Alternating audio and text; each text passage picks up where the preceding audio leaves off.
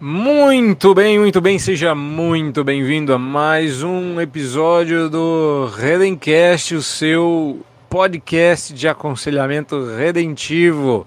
Eu me chamo Jonatas Abdias e no episódio de hoje você vai finalmente saber tudo o que você sempre quis saber sobre o que é, afinal, aconselhamento redentivo. E eu posso te garantir, não se trata só de um método, mas tem também. Fala aí. Vai, vai Lacerda. Olá, pessoal, boa tarde. Espero que todos estejam bem. E o aconselhamento redentivo, ele, como já disse, não é apenas um método, mas também é, ele ajuda a levantar quem está caído. Se todos estão caídos, a gente precisa desse wake up, desse levante. E dentro dessa proposta que a gente tem gasto tempo não só para estudar, mas principalmente para abençoar a igreja do Senhor. A gente quer convidar você a vir conosco em mais um episódio. E aí eu passo a bola para o reverendo Carlos. Quando se fala de aconselhamento redentivo, eu já penso logo em redenção do pensamento, redenção das emoções, redenção dos desejos. Resumindo, que a gente pense, a gente deseja, a gente sinta como Cristo. Essa é a grande proposta. Amém, muito bom. Muito eu confesso que na pausa do Lacerda deu um, um pouco de medo, porque ele tinha prometido aqui em off apresentar outra frase. E a hora que eu falei, não acredito, ele vai falar, meu Deus, vocês não, vocês não sabem o que vocês Foi perderam. É, Deus livrou. Vocês já viram ele... aquele meme? aquele meme da gente indo e aí o Espírito, o Espírito Santo puxando de volta aqui assim, foi tipo aquilo, foi a hora do domínio próprio. Total, eu tava esperando o, o Lacerda dizer assim, eu ia falar, mas veio um anjo e fechou a minha boca.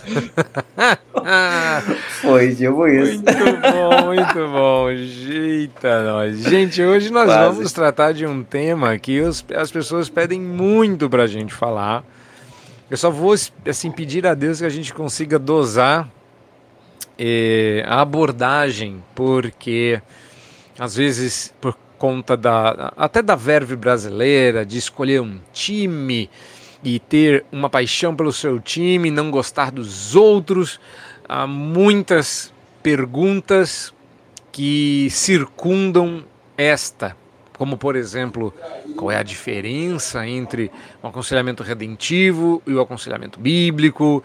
É, o aconselhamento redentivo é melhor, é, o aconselhamento bíblico é pior, e um monte de outras coisas que sempre circundam essas, ou essa pergunta de maneira especial.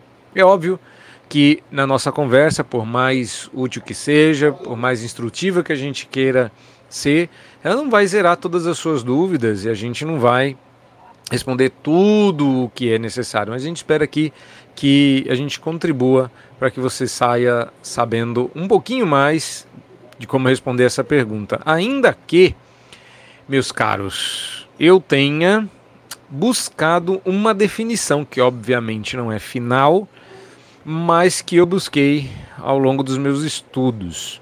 Não estou prometendo que eu prometo demais nem consigo entregar por falta de tempo, mas há sim um livro sendo escrito sobre aconselhamento redentivo, mais um, cujo trecho eu vou citar aqui.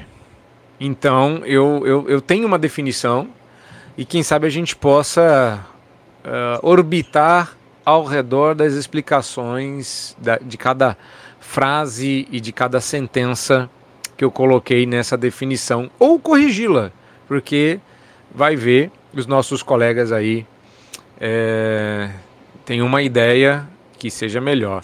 Eu tô aqui com medo, meus caros. Para quem que eu vou direcionar essa pergunta? Quem vai começar? Até que Unidunité. Eu pensei que ele ia responder. Ele tá pensando que ele vai perguntar? Fácil. Não, ele fala, ele, ele fala, tô escrevendo um livro, tem uma definição mas vou perguntar para alguém. É que nem Deus, quando aparece para Moisés na sarça ardente, né? Olha, vi o sofrimento, ouvi seu lamento, desci para libertar. Agora, Moisés, vai lá e fala com o farol. Ué, não foi o senhor que viu, ouviu e desceu? Não, a parte boa, a parte boa é que eu já tô ficando parecido com o pai, né? Não, oh. Não, gente, a gente tem que fazer um pouco de suspense, é. horas. Antes da gente começar, é. pra gente diluir um pouco essa tensão pro pessoal ver que tem suspense no ar, eu vou começar perguntando aí. Vocês têm que dar de cara com essa pergunta muito frequentemente? Vocês lidam eu com isso? Eu acho que depois que não? o podcast começou, aumentou muito. Olha. Aumentou muito mesmo. Nós tivemos reunião do presbitério há, há algumas duas semanas atrás. E eu, no café da manhã e no almoço, veio gente me perguntar sobre o que é aconselhamento redentivo e qual que é a diferença do aconselhamento redentivo para os outros aconselhamentos. Eu lá querendo almoçar com fome, com fome, e lá o pessoal, não, porque tem que ver isso daí, é diferente, né, e tal. Inclusive, inclusive é, antes disso, muitas vezes apareceram pessoas perguntando, presbíteros perguntando, né, é, qual que é a diferença daquilo que o senhor faz, está fazendo na igreja do que faziam antes de, antes do, de você? Já aconteceu. É, aqui na minha igreja, algumas pessoas já me perguntaram também, né? E, mas principalmente depois que a gente começou a publicar os podcasts, né? E aí algumas pessoas têm perguntado e têm tido essa curiosidade mesmo da diferença. Na verdade, a maioria delas nunca tinha ouvido falar de aconselhamento redentivo, né? A ideia era só a, elas ouviram falar do aconselhamento bíblico, mas essa ideia de aconselhamento redentivo é muito nova para todos. Acho que até para a gente também, a né? A gente pode garantir é pra, não, para todos nós. A gente pode garantir, pessoal, que aconselhamento redentivo é bíblico? Com certeza. Não, eu vou fazer algumas perguntas aqui, porque eu, tô, eu tenho certeza que se eu baixar a guarda, vocês vão me metralhar de pergunta. Então deixa eu começar aqui entrevistando vocês, porque o, o Rodrigo já disse que vai devolver a raquetada. Então, então deixa eu perguntar primeiro. Vamos lá né? A gente pode, porque eu acho que a grande, a, a, a, acho que a grande dúvida das pessoas, até por conta do nome, é se não é mais bíblico e passou a ser redentivo, então não é mais bíblico. Né? Um, aconselhamento redentivo não é bíblico, ele é outra coisa. Bíblico mesmo é o aconselhamento que tem bíblico até no nome. É isso mesmo, gente? A gente pode garantir que aconselhamento redentivo é bíblico? Sabe o que eu ouvi essa semana? Uma pessoa chegou para mim e disse: é... Qual a diferença Disse, não, ele não, não se parece com aconselhamento bíblico. Aí a pessoa olhou para minha cara e disse assim, mas o bíblico é o notético? Quando disse, aí já estão querendo criar confusão demais. Calma, vamos devagar. Porque colocar uma terceira ou quarta coisa aí, a gente não consegue nem explicar o que a gente estava querendo. Mas é, a gente pensando a respeito do que é o aconselhamento redentivo, eu acho que vale muito a pena pensar em tudo aquilo que o reverendo Vadislau escreveu antes, ou seja, o aconselhamento redentivo foi sendo construído em cima do aconselhamento bíblico. Então, havia um estudo, existia um Vadislau é, concordando e ao mesmo tempo discordando do aconselhamento bíblico. E é, eu diria que quando a igreja brasileira ouve um tipo de coisa desse, desse ela, tem, ela tem muito problema. É como se eu não pudesse concordar e discordar de algum autor. Então, assim. Eu acho que isso é uma coisa bem nossa, né? Se você tem alguém que você considera. Isso aí tem um pouco da. Eu, eu tenho certeza de que o Lacerda ouviu isso porque ele estudou no seminário onde eu estudei. Mas eu queria ouvir de vocês dois, Carlos e Rodrigo. Mas eu acho que tem muito do messianismo brasileiro. Que se a, a gente elege alguém como alguém bom, discordar dele é ser herege. Entendeu? Você não pode elegante, acadêmica e respeitosamente discordar e ainda assim considerar essa pessoa crente e, e piedosa e, e, e, reconhecer as contribuições. Se você discorda, a exemplo do você discorda do Jay Adams, então você é um herege. Simples. Né? Uh, ou você é um integracionista, né? ou, ou você veio de algum canto escuro, de algum inferno qualquer. Então, é, vocês, Carlos e Rodrigo, pensam da mesma forma que isso tem um quê do messianismo brasileiro, não poder discordar do grande mestre e o pai do aconselhamento, o reformador do aconselhamento no século XX, o pastor presbiteriano norte-americano Jay Adams? É, eu lembro do próprio Vadislau falando, não referindo-se ao aconselhamento, mas referindo-se aos pensadores seculares que grande parte deles é descendente e dissidente, né? Eles preservam algumas coisas do pensamento anterior, mas discordam de algumas nuances, talvez de algumas ênfases, é, talvez de alguns pontos, e continuam a, a, o caminhar. Então, eu, poderia, eu, eu creio sim que existe um pouco disso. Eu não sei se tem a ver com o messianismo, a, a ideia de messianismo brasileiro, mas tem a ver com orgulho mesmo, ou até mesmo com medo o orgulho de admitir que alguma coisa que, alguma ideia que eu comprei, alguma escola que eu comprei, ela não é tão é, absoluta assim, né? E o medo de aventurar a, a ir para outras águas, pensando um pouco diferente daquilo que já vinha sendo dito até então, né? É compreensível o medo. Né? Agora, o orgulho eu acho mais complicado. É, o, o que eu, eu acho que eu poderia dizer é que nós temos um grande movimento chamado aconselhamento bíblico, e dentro desse grande movimento nós temos as escolas com ênfases, né? E aí é, é sempre a ideia de uma evolução no bom sentido. Então nós temos ali o, o que a gente poderia chamar de aconselhamento clássico com Jay Adams, que, que deu pontapé inicial em tudo, e nós somos muito gratos a ele, devemos ser muito respeitosos com relação a ele, com tudo que ele fez, foi um momento extremamente complicado, muito difícil. Até o tom que ele escreveu tinha relação com a época é, em que ele escreveu, precisava ser um tom mais belicoso mesmo, mais de, de guerra, né? Depois nós temos ali os, os próprios descendentes dissidentes de Adams, um, um, uma segunda escola, digamos assim, que alguns discordaram de alguma coisa do de Adams. Eu já vi debate entre os alunos do de Adams com o de Adams, né, é, discordando de algumas coisas Tem dele. Tem até livro né? a respeito disso. E né? a gente está vendo.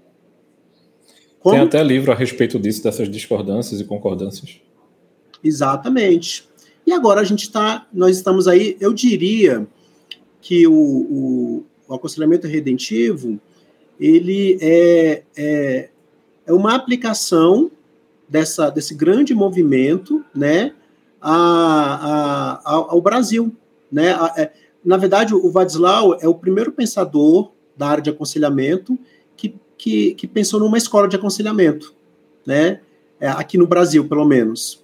E, e, eu vejo que tem isso também. Não é uma heresia, é uma descendência, mas ao mesmo tempo uma dissidência de todas as escolas que vieram anteriormente. Eu acho que. E que continuam por aí, né? Continuam operando. Eu acho que existe uma beleza aí, né? Muitas pessoas não fazem ideia de que Reverendo Ladislau ele é contemporâneo de David Paulson, por exemplo.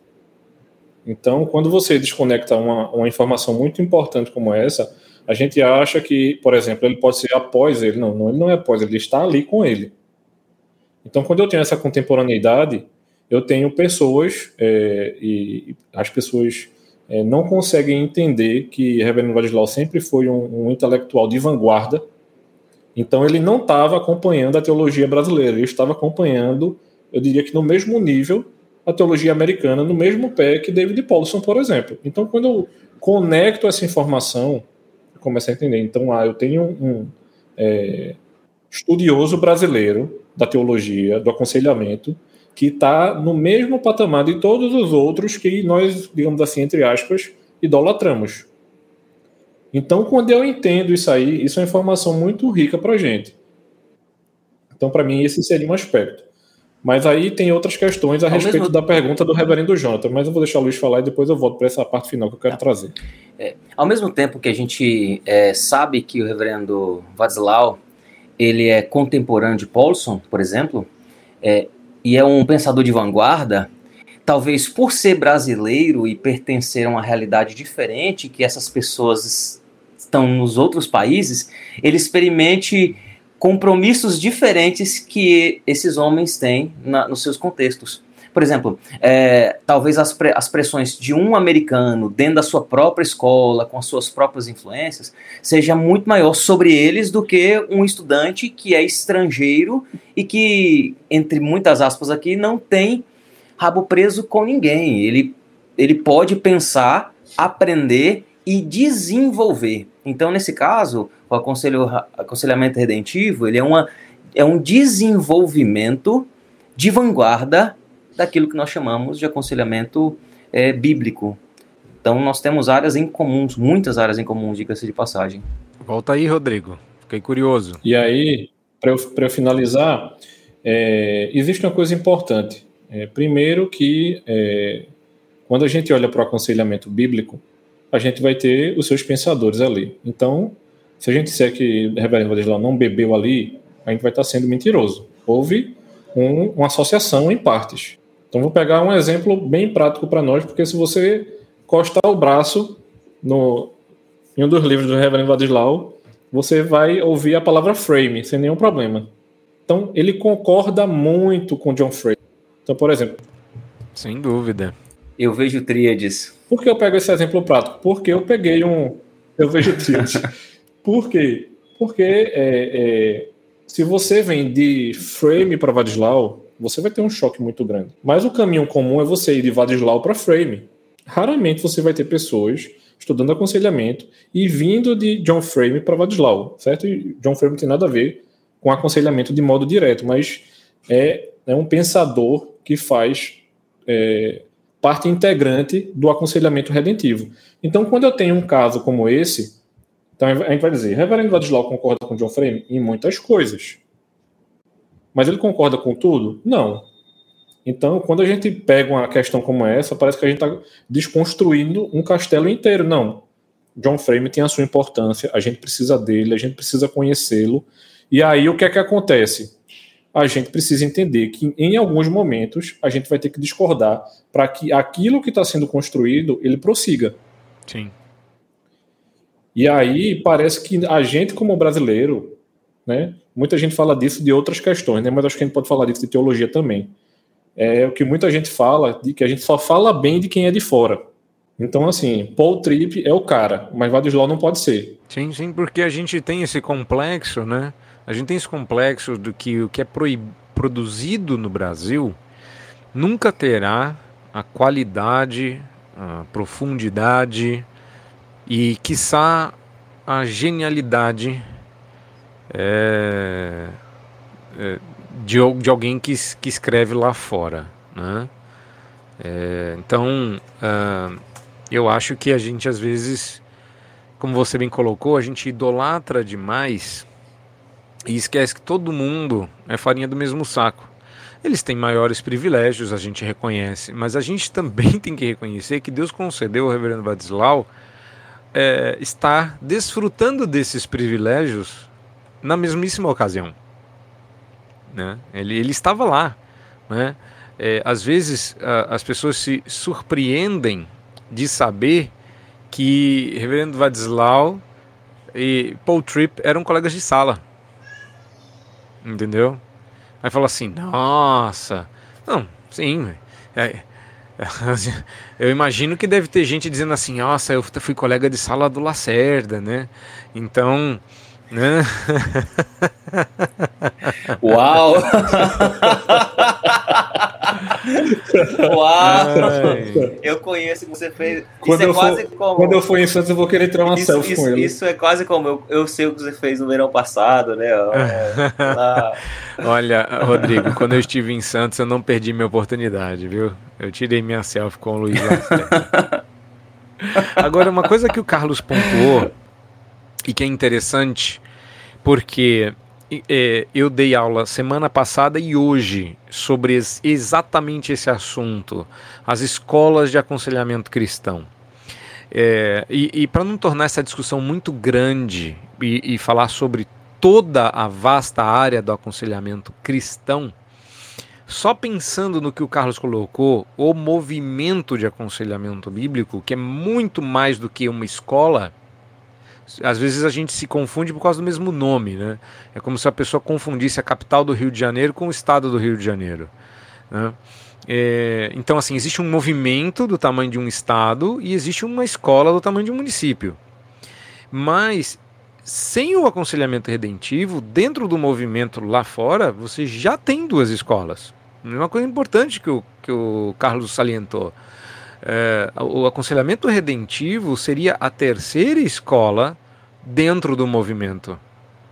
Né? Isso às vezes as pessoas se esquecem. Como assim vocês não são bíblicos? Fala assim, mas o aconselhamento noutético, de onde o aconselhamento bíblico descende, ele também não, é, eles não são a mesma coisa. Todo mundo reconhece uma segunda geração. Aliás, nem é uma coisa que seja uma análise nossa. Não é? O Heath Lambert escreveu um livro recentemente publicado pela Cultura Cristã, contando o que aconteceu com o movimento depois de Jay Adams. Inclusive, esse é o nome do então, livro, você né? tem ali as pessoas que fundaram esse movimento, mas o movimento continuou e, e se desdobrou em uma outra escola. Desculpa, interrompi alguém aí. Não, falei, inclusive, esse é o nome do livro, Aconselhamento depois de Jay Adams. É, então, às vezes a gente tem uma visão assim muito ingênua né, é, do que seja. É isso. É, isso é importante quando eu acho que foi é, Reverendo Carlos que falou, porque muita gente perde que perde a ideia de que voltar no tempo e fazer a leitura do que estava acontecendo é muito importante. Então, como ele falou, Adams precisou romper algumas questões e barreiras ali. Então, por exemplo, para o nosso mundo presbiteriano, que é muito comum, todos nós, costumeiramente em nossas igrejas, estudamos a confissão de fé de um extremista mas poucos de nós entendemos o que estava acontecendo naquele momento e a quem eles estavam respondendo. Sim. Então, esse tipo de conexão ela é muito importante. É. Então, assim, é, quando a gente pega esse tipo de coisa, a gente não se, não se apercebe de que, é, mesmo que a gente possa é, se utilizar disso aí, a gente não vai muitas vezes fazer determinadas conexões. Então, é, então quer dizer que você está negando completamente o trabalho de Adams. Não, a gente se utiliza dele. Porque existe um pioneirismo dele. Mas sem te dizer que a gente concorda com tudo, a gente não está fazendo essa, digamos assim, essa seleção, pegando a chave e rodando ela para o aconselhamento redentivo. Perfeito. Então, em algum momento a gente pegou essa chave e rodou. Então, beleza, eu rodei a chave, alguém me convenceu de alguma coisa. E aí, reverendo João? O quê? Como é que a gente pode começar a conversar realmente sobre aconselhamento redentivo? ah, já enrolei bastante. Defina. Defina. Oh. Mas afinal, o que é aconselhamento redentivo, Jonas? gente, eu, eu notei nos meus estudos que, apesar de haverem muitas propostas de definição, algumas são descrições do que nós fazemos, ou não são abrangentes o suficiente, ou não são específicas o suficiente. Então o que eu fiz? Eu tentei reunir aquilo que eu tinha ouvido do Vadislau, aquilo que eu tinha lido, aquilo que eu já sabia, para é, refletir no papel o mais próximo possível o que eu tenho visto, ouvido e lido sobre aconselhamento redentivo. Não é uma definição pequena. Então, eu defino aconselhamento redentivo como uma conversa amiga e sincera com todos aqueles verdadeiramente interessados em tratar seus problemas diante de Deus, tendo por base a Bíblia, levando em consideração a esperança, a experiência da fé verdadeira produzida pelo Espírito em nós, os percalços do pecado na experiência individual de cada um, conselheiro e aconselhado, e o poder redentor de Cristo Jesus sobre todos nós, nossos problemas e a realidade criada. Então é assim que eu defino aconselhamento redentivo. Dá para ir por partes, mas eu acho que a gente, eu, eu acho que eu consegui. Tô pondo aqui, é a primeira vez que eu vou falar disso, hein? É, que eu geralmente seguro, que eu quero que eu queria que no lançamento do livro eu pudesse fazer esse marketing. Gente, aqui dentro desse livro tem a definição do aconselhamento redentivo. Mas aí, uh, ouvindo assim, o que, que vocês acham? A gente pode ir por partes, eu explico parte por parte, mas num primeiro momento, é, definiu? Acho que a minha sugestão de, definiu, mas a minha sugestão é que okay. a gente pegue, você pegue partes e a gente vai conversando sobre elas, cada parte da sua definição as cláusulas né, do, da definição. Ok. É, eu vou até colar para vocês aqui a definição para vocês irem, mas é só para vocês, o pessoal que está no chat do do YouTube não, não, não vai ter não. É... então vamos lá. Eu, eu ouço muito o reverendo Vadislau falar que aconselhar, a gente faz muito mistério, tem muita técnica, mas no final, no, no, no fim do dia, acaba sendo uma conversa entre irmãos. Então ela precisa ser uma conversa amiga e sincera. Ou seja, é... quando eu estava na África do Sul, eu precisava terminar um estágio do doutorado dos Estados Unidos, que eu não terminei.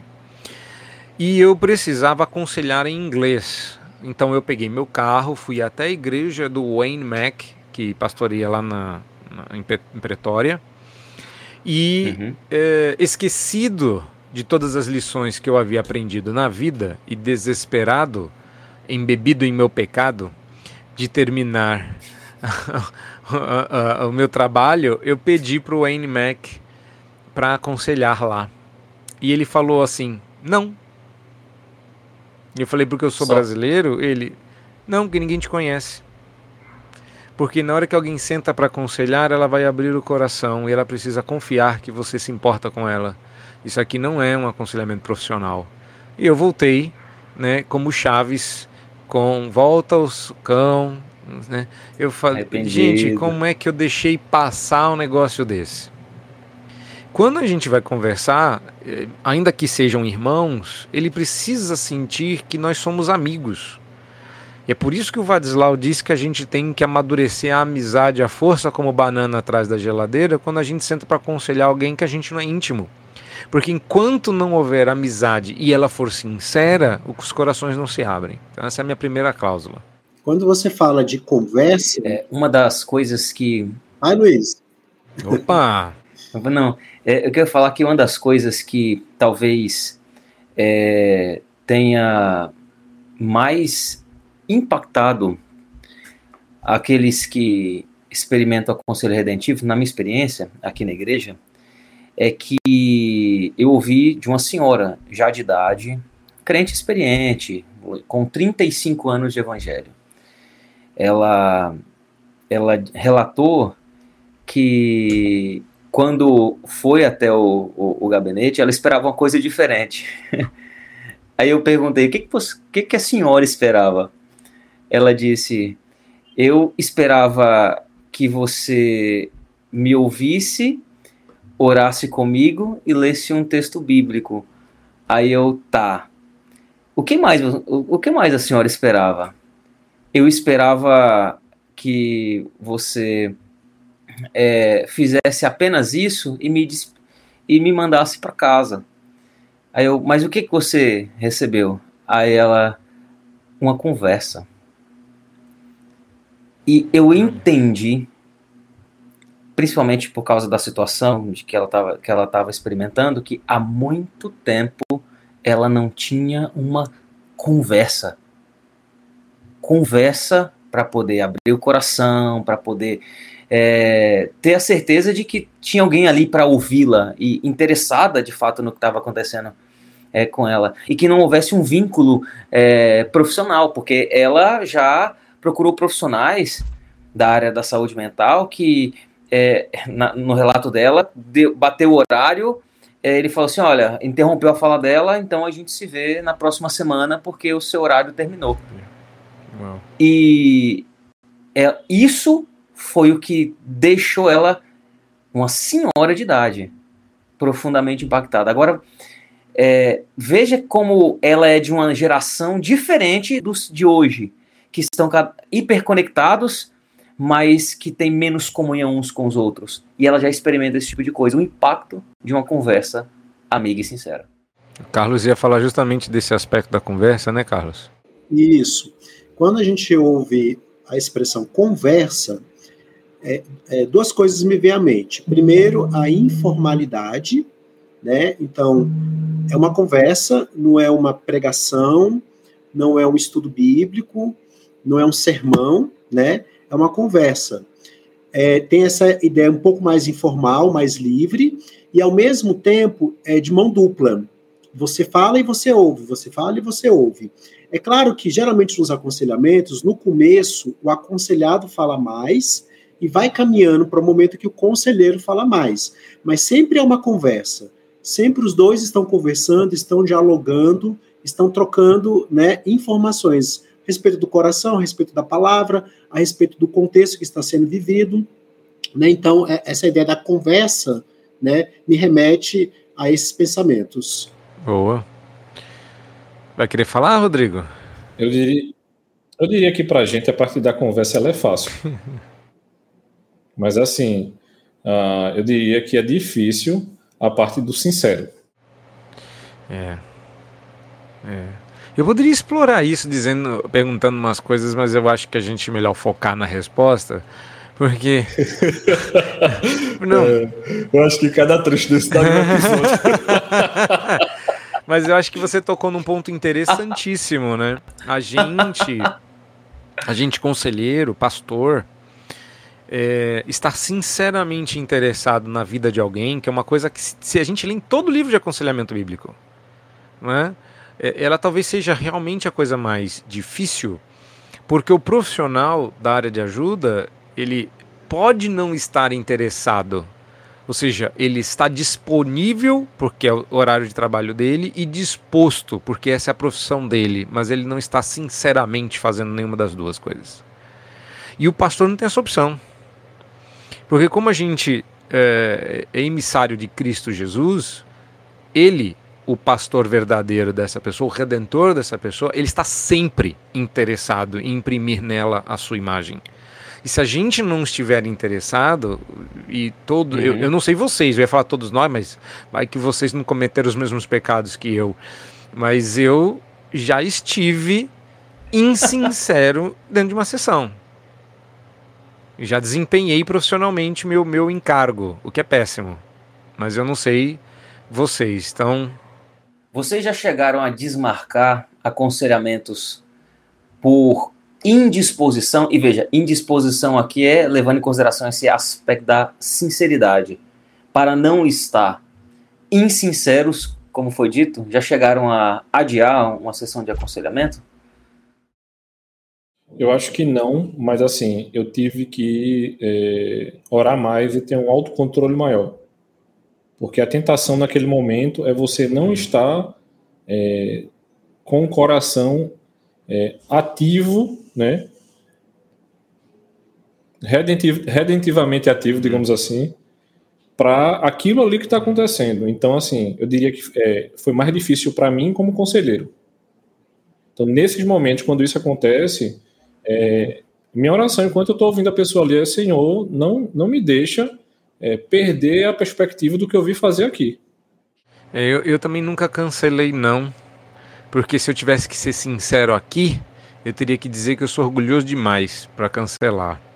Mas eu percebi depois e já comecei sessões seguintes pedindo perdão pela sessão anterior. Isso, isso eu já fiz. É, por outro lado, o, esse aspecto da sinceridade. É, eu tô na mesma. Pode, pode falar, Carlos. Eu tô na mesma categoria do Jonas. Eu acho que eu sou orgulhoso demais para admitir e para desmarcar. é, eu não me lembro de ter desmarcado por esse motivo. É, eu, eu talvez eu seja egoísta demais para poder desmarcar, porque por causa do compromisso com a agenda, eu não desmarquei, mas isso é egoísta. A agenda é minha, então é egoísmo. Uhum. Mas por outro lado, se você sabe que está indisposto é, ou insincero ali, e ora para que Deus dê disposição, ou ainda assim se compromete a, a, participar, não seria você, também como amigo, ouvir, ouvir a pessoa, ainda que de maneira limitada? Mesmo que você não estivesse Bom, é... plenamente ali, como de outras maneiras? Sim, mas eu não sei como é que é vocês, mas na minha experiência quando eu fiz por amizade, mas não estava sinceramente, não surte o mesmo efeito quando, como eu chego, já aconteceu, de chegar rendido numa, numa sessão e e ao invés de eu ser o.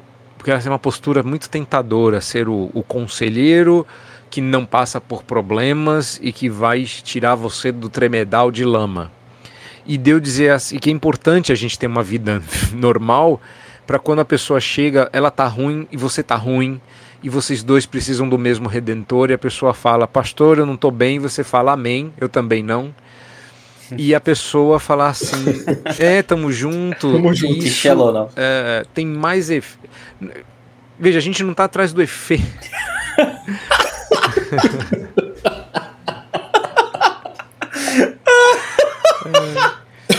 a gente é miserável. Né? Hashtag pecador. Eu, eu, eu acho que. Qual era a parte do sério não é? eu tô tentando Eu aqui abrindo meu coração, né?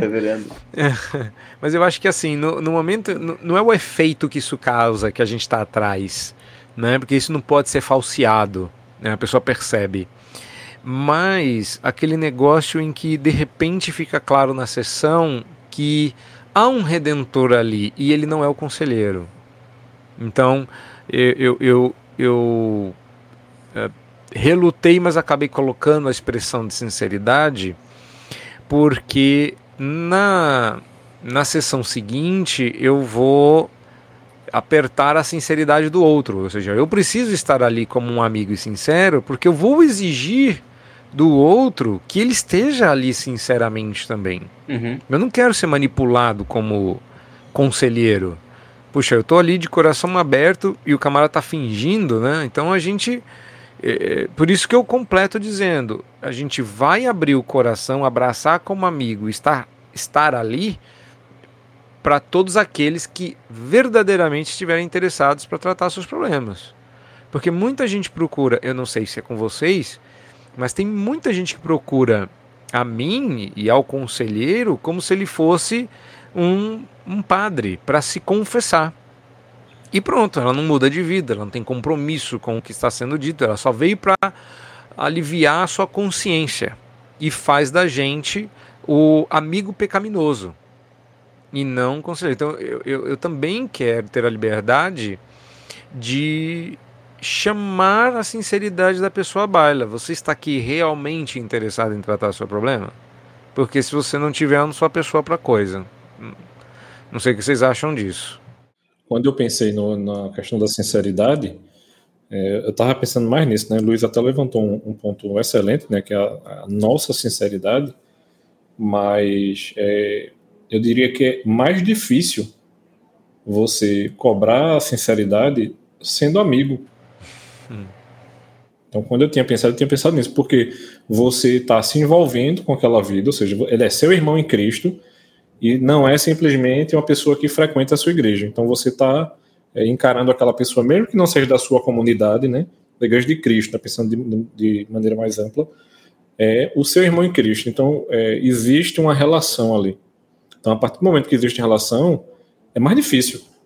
Porque quando existe a confrontação do redentor, da mesma maneira que as pessoas, por exemplo, não conseguem entender direito Ladislau e fica querendo encontrar um outro autor de fora mais interessante, no aspecto do, da cobrança, elas acham que a cobrança é sua. E muitas vezes a gente volta para a palavra e diz assim: ó, você já leu isso aqui, eu já lhe mostrei esse texto bíblico, eu estou lembrando isso novamente a você. Então, assim, é, meu interesse é que Deus, é, que Cristo como Redentor, ele resolva o seu coração. Boa. Então, quando a gente coloca as cartas na mesa, é tipo assim, mano, isso aqui não é um confessionário, não vou ser o seu cúmplice do pecado só. Perfeito. Eu, eu acho que uma das demandas do aconselhamento redentivo é também ajudar a pessoa a pensar diferente a respeito do que ela está fazendo ali.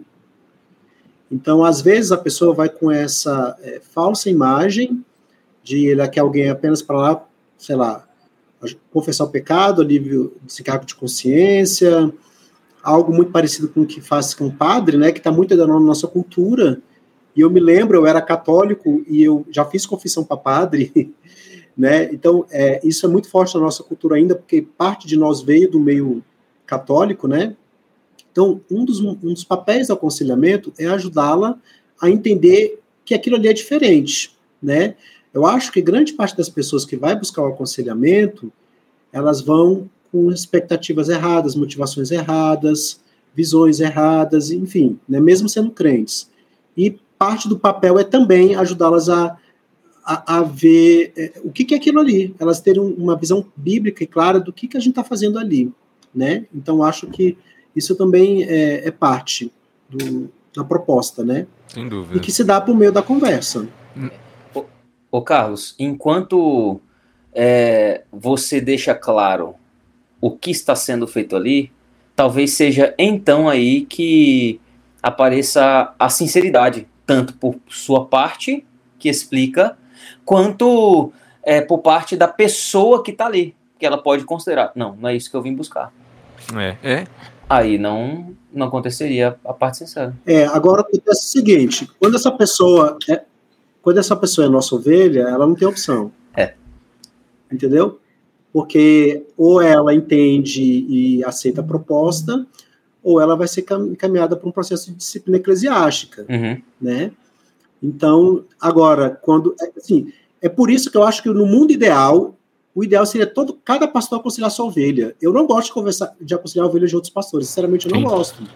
Entendeu? Por quê? Porque eu fico limitado. Uhum. Se ela vira para mim e fala, não quero mais, ou some, nunca mais aparece, eu não posso fazer nada. O máximo que eu posso fazer é, comunicação pastor dela. Uhum. Né? Você tem munos sobre ovelhas, elas, aí né? a questão é diferente. Você tem munos pastoral é, sobre porque elas. Porque não é só uma questão... Uhum. Nossa, excelente! É, o povo às vezes fica chateado quando eu trago a espada do, do da disciplina para cima da mesa de aconselhamento, que não é nem essa figura que a gente usa, né? Geralmente é, eu digo que é, é uma das uhum. pedras uhum. da manopla do Thanos, né? Que é a pedra da disciplina. Tem várias pedrinhas ali uhum. e uma delas. E o pessoal fica assim, mas precisa ficar falando da disciplina? E a questão é, precisa, porque a disciplina ela é um instrumento de pastoreio. Ela não é um instrumento de punição.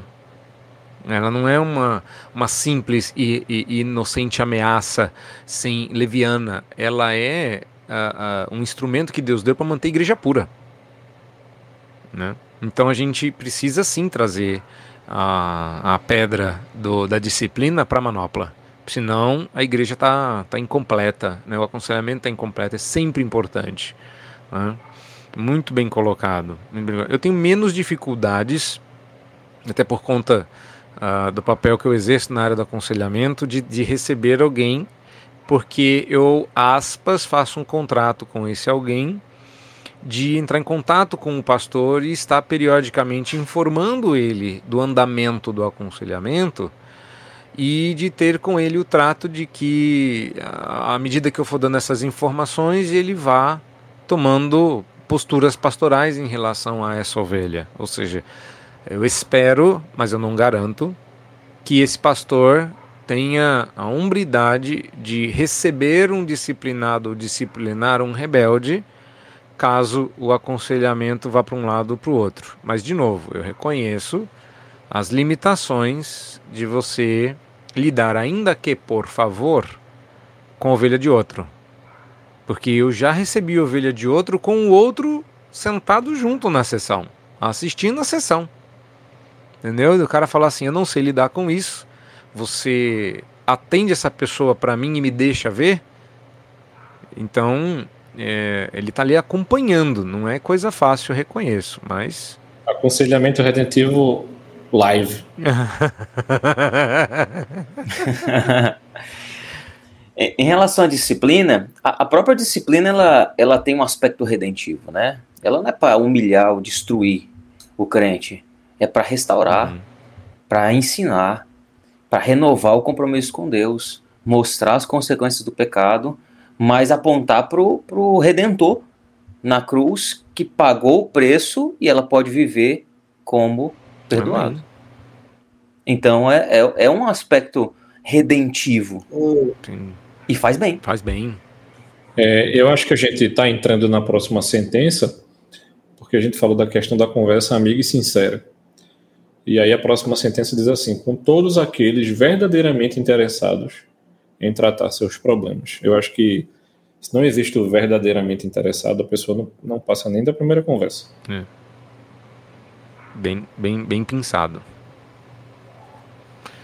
É. Porque quando ela entender que ela não vai só descarregar aqui, é tipo assim, não é uma sessão do descarrego, você utilizando esse trocadilho.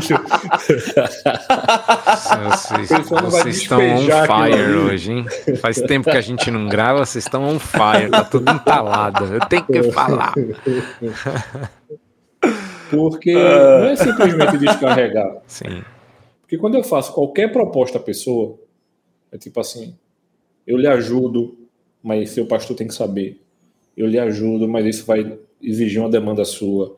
Eu lhe ajudo, mas a gente vai ter que é, caminhar através desse trilho aqui. Porque toda vez que a pessoa senta e ela consegue, digamos assim, dizer tudo que ela queria, que para quem não entende o aconselhamento redentivo, né? Mas colocando aí já uma questão à frente, vão ter muitas perguntas àquela pessoa para que a gente vá uhum. entrando né, na, na, na raiz da questão. Então, uma das primeiras perguntas vai ser relativa a compromisso. O compromisso que ela tem com a própria igreja dela, que pode ser a igreja que né, nós pastoreamos e, e, e, iremos, digamos assim, cobrá-las como é, literalmente ministros da vida dela. Então, essa é uma primeira é, é, é, proposta. Você não vai vir aqui e simplesmente me dizer, vai haver uma cobrança.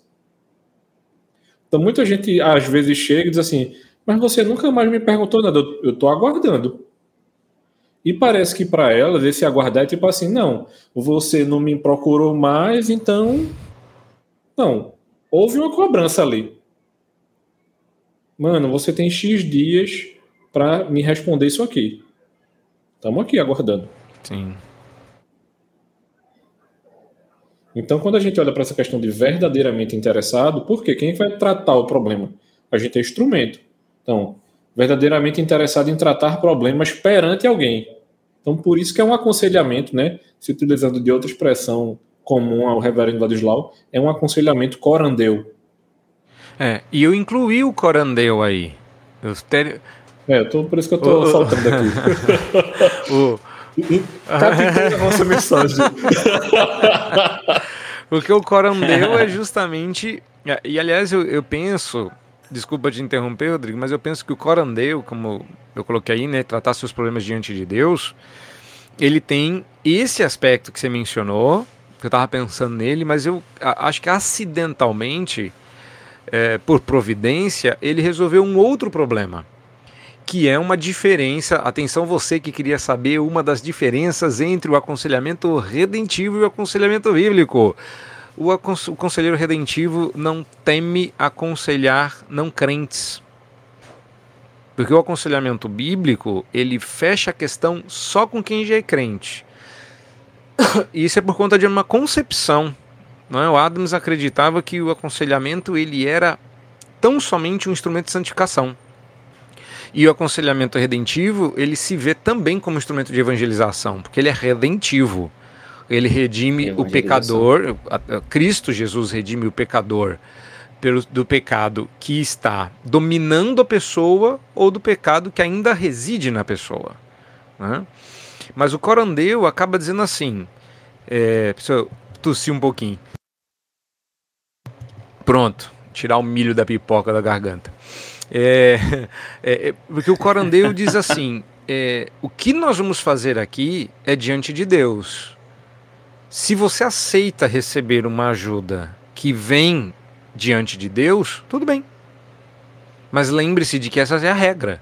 Você, eu estou sincero, você está querendo, mas eu vou usar este livro, a Bíblia, como a minha base. A gente, o que a gente vai fazer é diante de um Deus verdadeiro que vive e reina para todo sempre. Né? Então, uh, acabou que acidentalmente, eu já disse de partida que, por ser corandeu, a gente pode ou não receber um, um, um incrédulo, desde que o compromisso do conselheiro seja de fazer isso diante de Deus. Né? Mais alguma coisa? Podemos prosseguir? Eu acho que sim. Joia. A próxima cláusula é tendo por base a Bíblia, que eu acabei adiantando agora, porque não é só. Veja bem, não é uma técnica. O aconselhamento é bíblico nesse sentido. Ele é bíblico no sentido do que toda a Escritura revela acerca de nós mesmos, de Deus e do processo. Então, é, eu estou tentando dizer aqui, e eu estou usando de outra forma, justamente para não é, cair no mesmo lugar e acabar parecendo uma coisa que não é, do tipo uh, repetir o bíblico Uh, mas o que eu estou querendo dizer com tendo por base a Bíblia é isso: o aconselhamento redentivo é bíblico.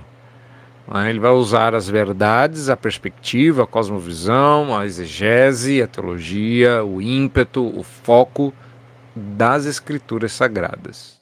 Eu acho que uma coisa importante a respeito dessa biblicidade é que existe uma tendência aos teólogos bíblicos, certo? Isso é que eu não vou querer complicar, vocês podem até me ajudar a tornar isso mais claro para as pessoas. É que os teólogos bíblicos, né, os teólogos do aconselhamento bíblico, eles tendenciosamente é, são tentados a formar um sistema para que A seja respondido por A, a, linha, B seja, seja respondido por B linha e C seja respondido por C linha. Eu acredito que Evelyn Vadislau não enxerga dessa maneira. É como se ele visse um, um problema e ele diz assim: a gente tem é, possibilidades de resolução. E essas possibilidades de resolução vão ser nos colocadas a partir da pessoalidade. Então, por isso que vocês já viram a gente por tantos episódios falando sobre, por exemplo, antropologia. Por quê? Eu preciso saber quem é o homem, para que eu olhe para o problema dele e saiba como é que eu posso apresentá-lo os caminhos a serem trilhados de maneira bíblica. Eu acho que se a gente disser isso para um, um, conselheiro é, bíblico, ele vai dar um, a gente vai dar um nó na cabeça dele, porque ele vai querer criar um sistema. Sem dúvida.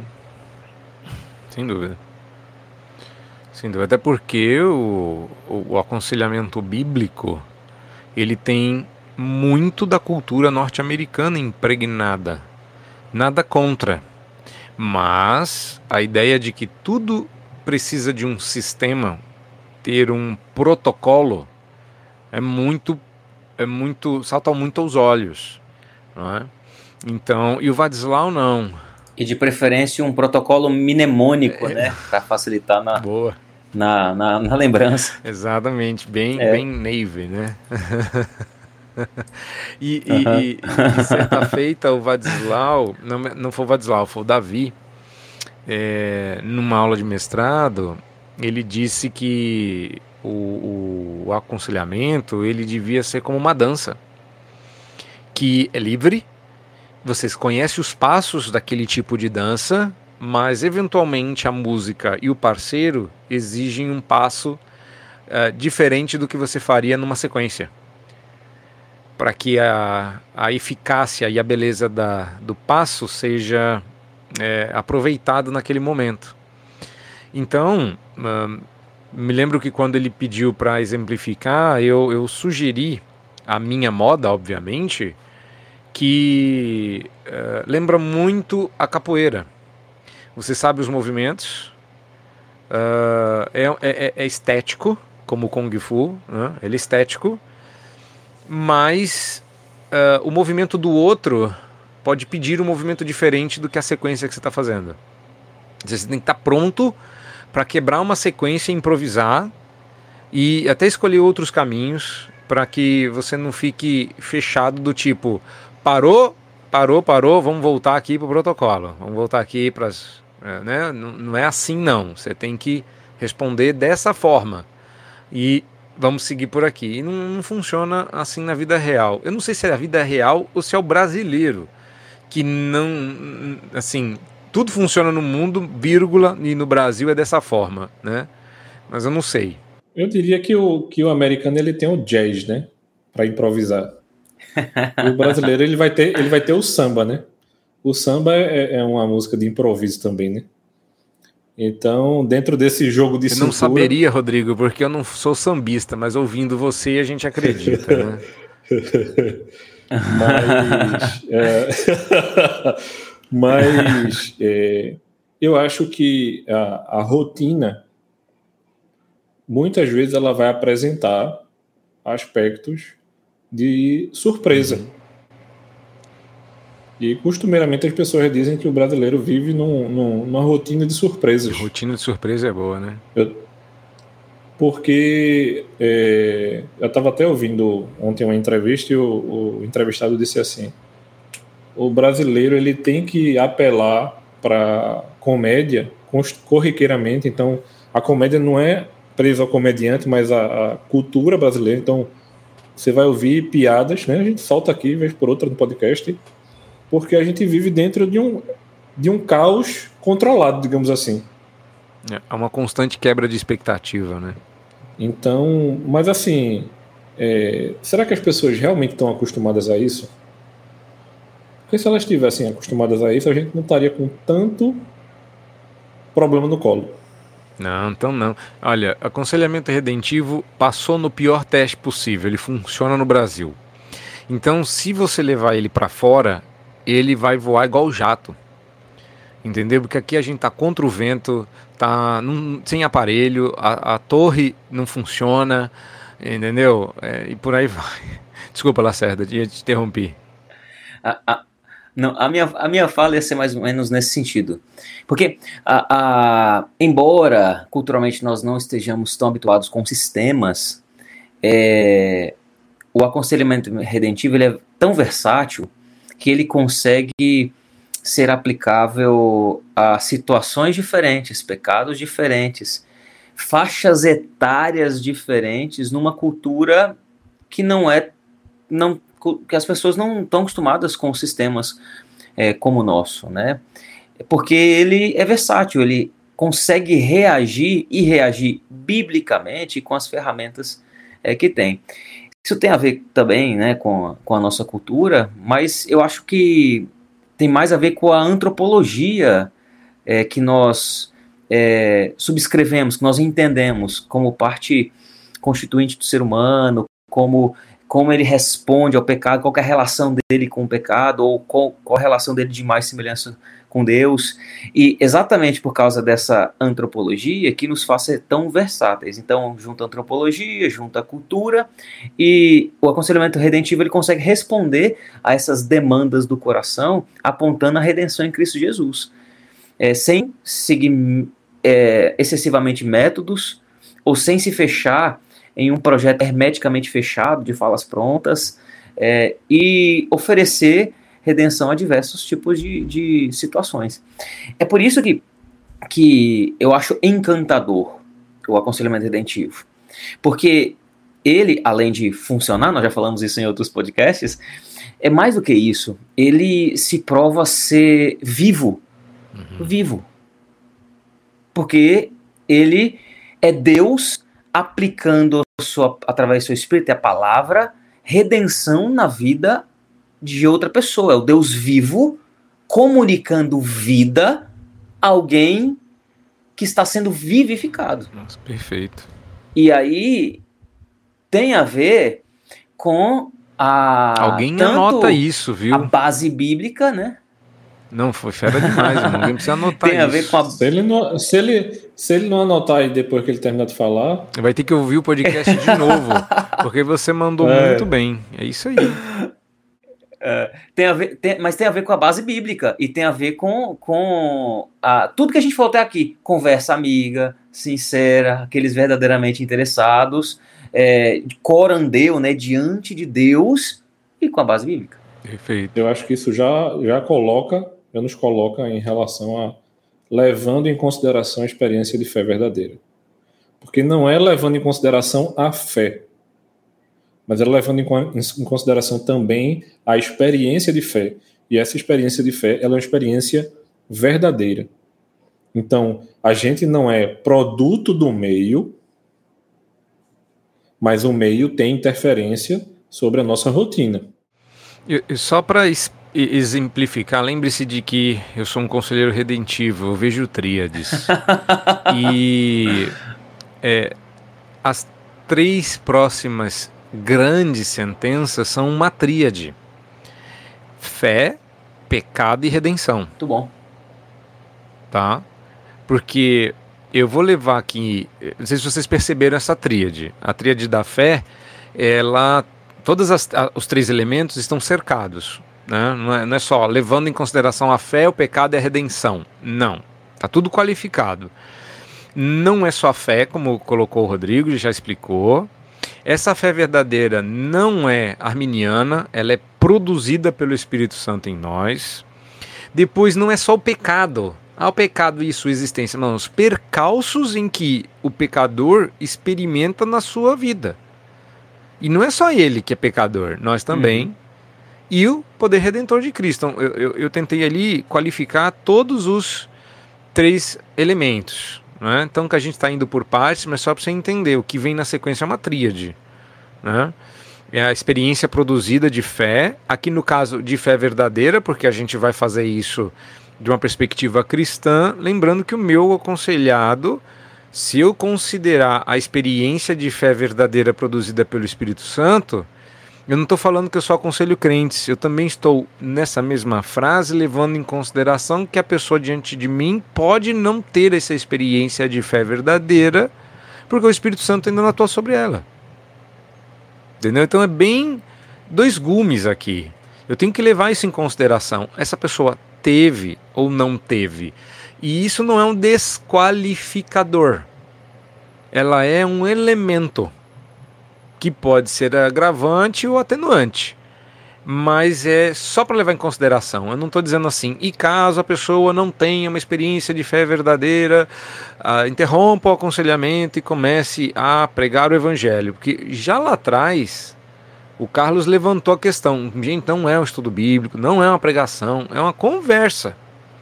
E eu acho que esse é um problema da, da nossa perspectiva mãe, que interrompe a conversa para virar uma pregação. Quando ela diz assim, não é crente? Para o que você está fazendo, abre a Bíblia e prega o Evangelho. Né? Não sei o que vocês pensam disso. É, eu queria só voltar um pouquinho no ponto anterior, que eu não, não fiz o meu comentário. Pois não. Sobre é, a base bíblica, né? Só é, pegando a analogia que você fez da capoeira, né? A capoeira é ao mesmo tempo uma dança, mas é uma luta. E o aconselhamento tem essa ideia também. O Diadas até fala que é uma luta, né? É uma guerra, fala de guerra. guerra. É, é, é, ao mesmo tempo uma luta pelo coração, uma luta de cosmovisão, né? Uma luta do bem contra o mal, uma, uma guerra espiritual, né? Mas também é uma dança, que a gente caminha junto, né? Que a gente tem que caminhar junto para poder formar a dança, tem que ter os passos coordenados. Não, então, é, e, e a Bíblia vai nos dar essa possibilidade de ser uma guerra, uma luta e ao mesmo tempo uma dança. Né? Vai nos dar essa abertura, essa flexibilidade. É, só entrando aqui no próximo ponto que vocês começaram, que é a questão, é, levando em consideração a experiência da fé, né? E aí tem uma expressão que é muito usada no aconselhamento redentivo, que é um combustível da fé é a imaginação. É, uhum. Sem imaginação, a gente não consegue vislumbrar a nossa vida eterna, a nossa libertação de todo o mal desse mundo, o sofrimento, o pecado. E a imaginação é essencial no aconselhamento redentivo. Né? é, a gente ajudar a pessoa a imaginar não só o futuro dela nessa própria vida, livre daquele comportamento, daquele pecado, daquele desejo que tanto a assola, uhum. quanto na eternidade, né, quando ela estará completamente livre de qualquer desejo, de qualquer mal, desejo mal, qualquer pecado, qualquer tribulação, qualquer luta que existe nesse mundo, né? Então, é, esse aspecto da imaginação é essencial aí dentro da proposta do aconselhamento redentivo. E para mim, eu acho que é aí, aí é onde justamente a coisa conecta. Não é uma experiência. Uma experiência não faz sentido algum para gente. Ela vai pontuar a história da nossa vida lá e vai ter. Naquele momento, naquele tempo, eu fiz aquilo. Ponto. Eu posso ter uma fé em alguma coisa que também não está me conectando a nada. Não, você acredita nisso? Sim, eu acredito, mas você vai fazer o que na minha vida? Mas como o reverendo Carlos acabou de falar, se eu pego aquilo que eu estou imaginando e eu consigo conectar com uma coisa da realidade, ou seja, Deus pediu para a gente fazer isso, vai haver um movimento aí. Uhum. E aí eu estou pegando aquilo que eu estou imaginando e estou tornando isso realidade. Então, não é uma, imaginão, uma imaginação desconectada. Ou seja, é essa experiência de fé verdadeira, ela faz parte da nossa vida. Não é um Deus que vive lá em cima, que está desconectado da gente, a gente está aqui vivendo é o caos que a gente vive. experimentada. E aí, para mim, é onde surge a grande pergunta das pessoas é uma imaginação experimentada. E aí, para mim, é onde justamente as pessoas que não são cristãs chegam para a gente assim: como é que você está conseguindo viver? Pois bem, vamos Exatamente. vou lhe mostrar. Exatamente. Nossa, muito o, bom. O, o, Rodrigo, esse, esse, esse, isso que você falou aí, de, dessa conexão da, da imaginação experimentada, é o que causa contraste entre os cristãos e os não cristãos, né? É verdade que o crente, por causa dos seus pecados, ele pode experimentar um coração disfuncional que não está que não tem uma fé habitando, né? Seus afetos estão habitando em Deus. Mas é, quando isso acontece, é, é um testemunho poderosíssimo. E o conselheiro, quer esteja diante de um crente, ou às vezes de quem não é crente, a, o papel dele é, é pegar isso e mostrar, olha, você deveria estar experimentando isso. É Tiago que vai escrever para uma igreja perseguida, tende é, por motivo de toda alegria passar por várias provações. Como?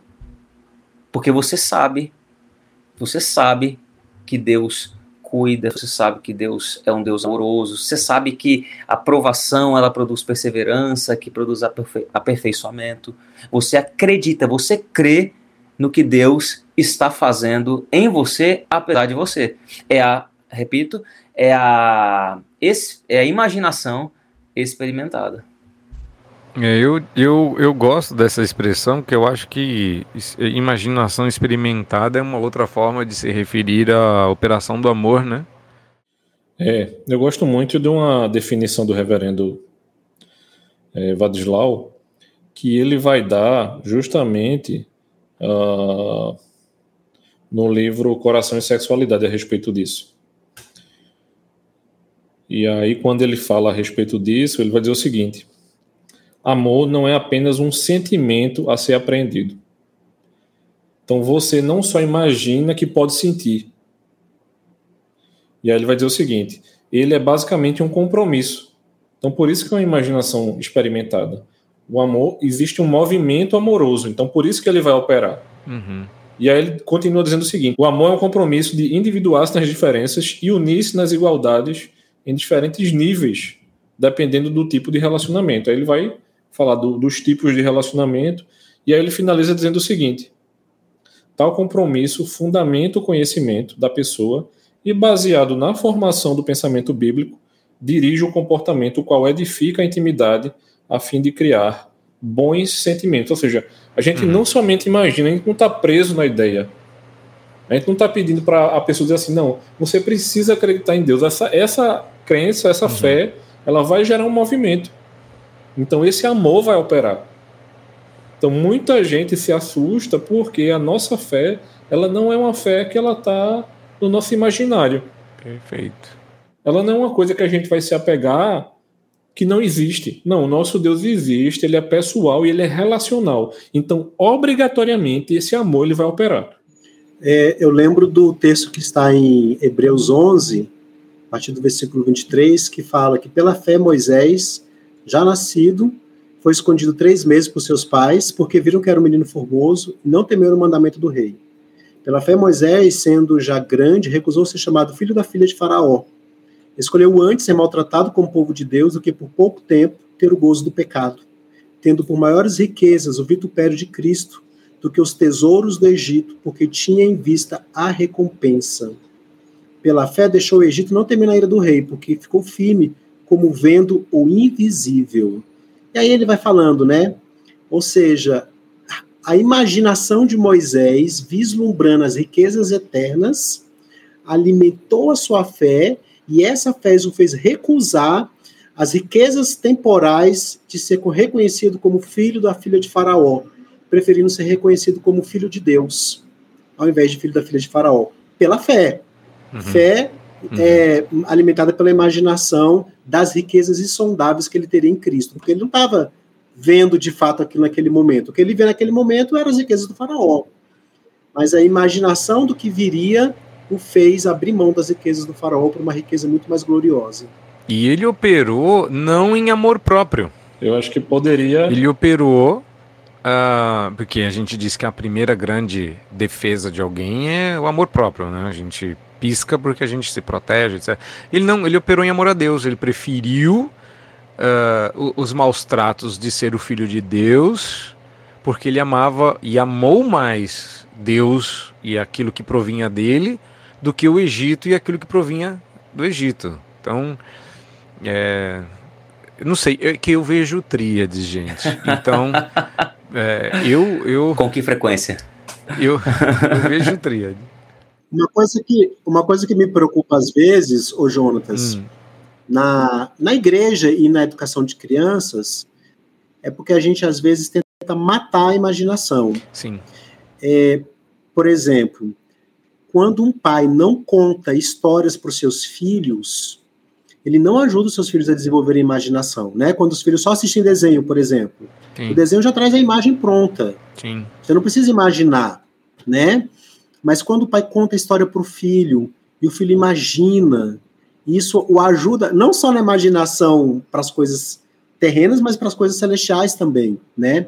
Quando a igreja é, quando você, por exemplo, é, é, está lendo o texto bíblico, dando um estudo bíblico, e ao invés de você aguçar a igreja, imaginar aquilo, você fica apresentando as imagens para ela no data show, né?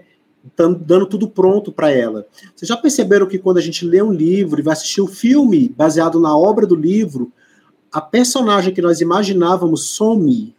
Some, você não consegue lembrar mais. Uhum. E no lugar fica o ator e nunca é a mesma coisa, Carlos. É engraçado como todos têm sempre a mesma experiência. O que eu imaginei foi melhor Exato. do que eu vi. Né? Sempre. Isso mostra que os poderes da imaginação humana que Deus colocou inato em nós são superiores a qualquer efeito visual que Hollywood jamais tenha feito até o dia de hoje. Nada supera. E talvez também por isso é que as pessoas consigam achar melhor a leitura Sim do que a assimilação. Mas, exatamente. Porque a leitura você não tem limite naquilo que você vai imaginar. É, exatamente. Mas ao mesmo tempo que elas consideram melhor, algum, elas não consideram pior, porque dá mais trabalho, né, imaginar, do que ter imagem pronta já. Então, eu tenho, eu tenho aconselhados que têm muita dificuldade com leitura, mas não tem problema nenhum assistir um filme.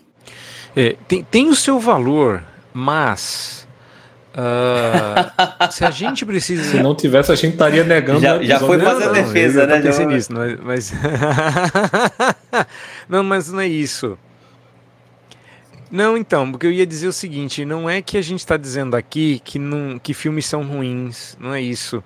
É que para nossa nossa espiritualidade, se você preferir assim, detesta essa palavra, mas para nossa experiência de fé na realidade, é fundamental a imaginação. Porque só sabe que um filme é inferior quem já imaginou o personagem antes. É claro que ver mata a imaginação, mas isso é natural. Deus criou assim. A gente tem fé e esperança, sabendo que quando a gente ver aquele que a gente espera, acabou a esperança. A gente é, é, tem fé porque não vê, no momento em que vê, não precisa mais de fé. Isso é natural.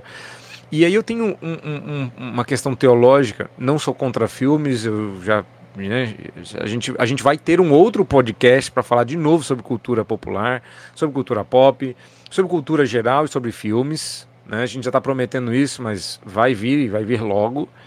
Mas, mas, a gente precisa da imaginação ativa, porque Hollywood nunca vai fazer um filme sobre as delícias eternas nos céus.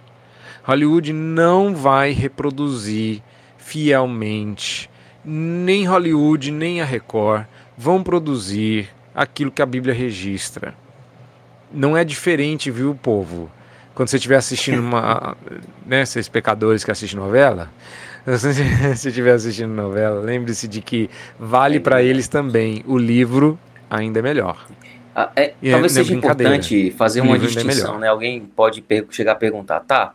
Mas é, a imaginação pode não pode se tornar uma ilusão, né? A, a, eu acredito que não, Boa. porque a imaginação é, que nós estamos falando é uma imaginação, inclusive, como nós mencionamos, né, imaginação experimentada, ela é fundamentada na fé. Então, essa fé é a certeza das coisas que não se veem. Uhum. Isso é completamente de ilusão, porque ilusão não é certeza. Ilusão é você criar uma expectativa numa mentira, em algo que não existe, ou, ou num ídolo que também não existe. Isso é ilusão. Ídolos nos dão ilusões. Deus nos dá imaginação experimentada. Anotem isso também. Mandou bem, mandou bem. Vamos para a próxima cláusula. Faltam duas cláusulas. Lembrando que essa fé é produzida pelo Espírito Santo em nós. Isso. Não é? Mas a próxima cláusula ali é: você também vai levar em consideração os percalços do pecado na experiência individual de cada um, conselheiro e aconselhada que a gente já falou lá atrás, também foi o alvo de um episódio, né? Quando a gente falou das nossas fraquezas, das nossas limitações, né? que a gente também uh, se enxerga pecador, a gente não está ali como quem não experimenta aquilo, né? Uh, a gente não olha de cima uma pessoa dizendo pobre pecador, ainda não aprendeu o que eu sei. Não, a gente olha para ele e fala Pobre de nós, ainda não aprendemos o que ele é e será um dia em nós plenamente. Né? É, é uma postura de humildade também ah, perante os nossos a, aconselhados. Ana Mac gostou muito da, da imaginação. É. Essa, essa postura é humilde. Bom, sobre pecado ninguém quer Isso. falar, né? Entendi. não, essa postura. Eu essa postura. Que... Como elogio.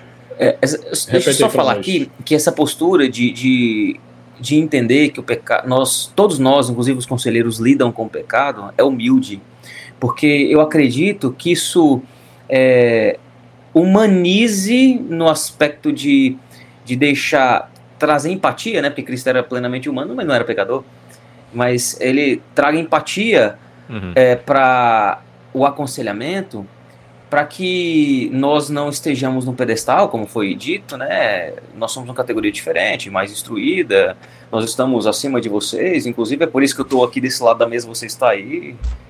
Chore diante de mim, tá aqui o lenço, inclusive esse lenço ungido. Mas é, é para falar assim. é para falar que não, eu, eu entendo. Porque de fato eu entendo. Porque eu sou pecador. Uhum. O meu pecado pode ser talvez diferente, mas eu experimento a realidade do pecado. Tá doendo em você? Dói-me também. Dá pra gente imaginar, porque a gente experimenta a base. Comum, Exatamente. Né? Eu, eu consigo dizer de verdade, eu, eu, eu, eu consigo imaginar como você está se sentindo, porque a gente tem algo em comum e, e, não é só isso que causa empatia, mas que eu estou levando em consideração os percalços, porque o redentor não é o conselheiro. Só por isso. Ou seja, você se mete em furada por causa do seu pecado, eu sei como é, porque eu também me meto em furada por causa do meu pecado. É... Uhum. É... Mais uma vez é o momento de eu sei, juntos e Shalom.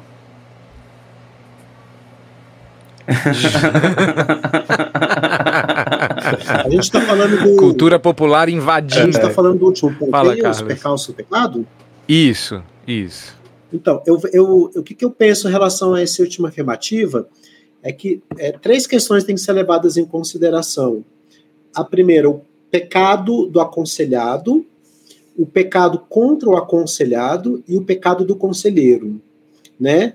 O, o, o, o, geralmente o aconselhado, quando ele vem pedir ajuda, que ele luta contra algum pecado no coração, mas muitas vezes ele luta também contra o pecado cometido contra ele, ele não está reagindo bem a esse pecado, ele também reage em pecado, ou então, se não é um pecado naquela circunstância, naquele contexto, naquele momento, é um pecado na história de vida cometido contra ele, e aí ele não consegue lidar com esse pecado que aconteceu lá no passado até hoje, né?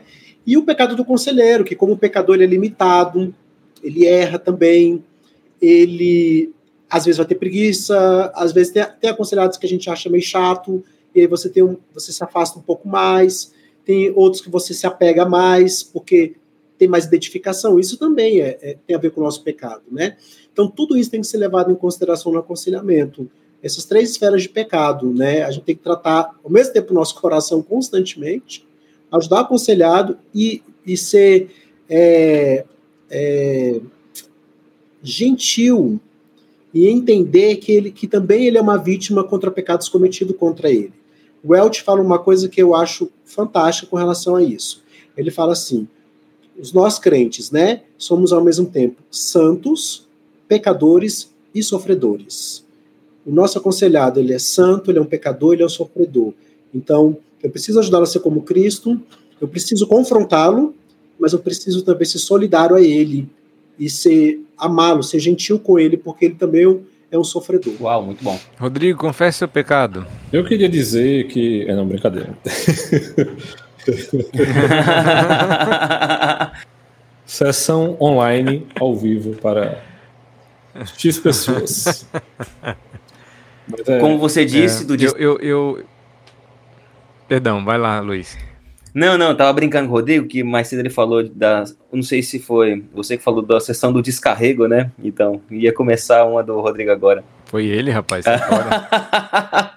Vamos descarregar aqui. Você é o cara do lenço ungido. Eu penso que eu não estou anotando, né? O Lacerda usa um lenço ungido, o Rodrigo faz sessão de descarrego, só falta o Carlos falar o que, que ele faz. Tô, tô, tô esperando, o Carlos está sendo cuidadoso porque ele não quer se entregar. Corta isso, gente. É, tira isso. Pois é, já pensou fazer um recorte disso, hein? Meu Deus.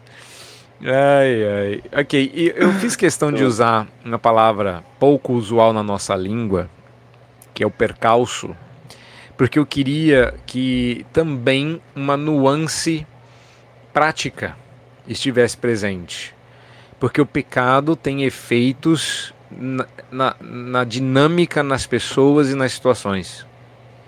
A gente se mete em furada, a gente cria problema, a gente piora problema ou seja, a gente sabe que é pecador e sabe que está lutando contra, mas às vezes a gente se deixa levar. Se só a gente tem a bom. barreira. Se você estiver lutando. É, exatamente. Né? Então, é, eu sei que ela não é uma palavra muito comum, mas a gente fez uso justamente para forçar a barra para você entender que a razão pela qual você está no buraco que está é o pecado. Por omissão, contra. Aliás, a, a, a distinção do, do, do, Carlos ela é assim na, na, na mira perfeita, né? É, que eu acho que é um problema. Claro que, obviamente, as escolas diferentes da nossa veem esses elementos, mas muitas vezes, por enfatizar o pecado por comissão, por pecado cometido pelo aconselhado, é, foram criticados às vezes duramente por não levarem em consideração o sofrimento. E quem está dizendo isso não sou eu, é o Heath Lambert, que disse que esse era um elemento que eles consideraram levemente ausentes na primeira escola.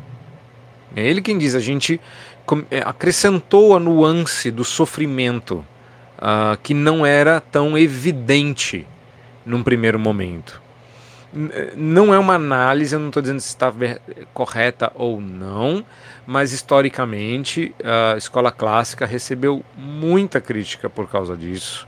A, escola, a, a segunda geração recebeu muitos elogios por causa disso, mas eu vejo pouco alguém falar do pecado cometido contra o aconselhado.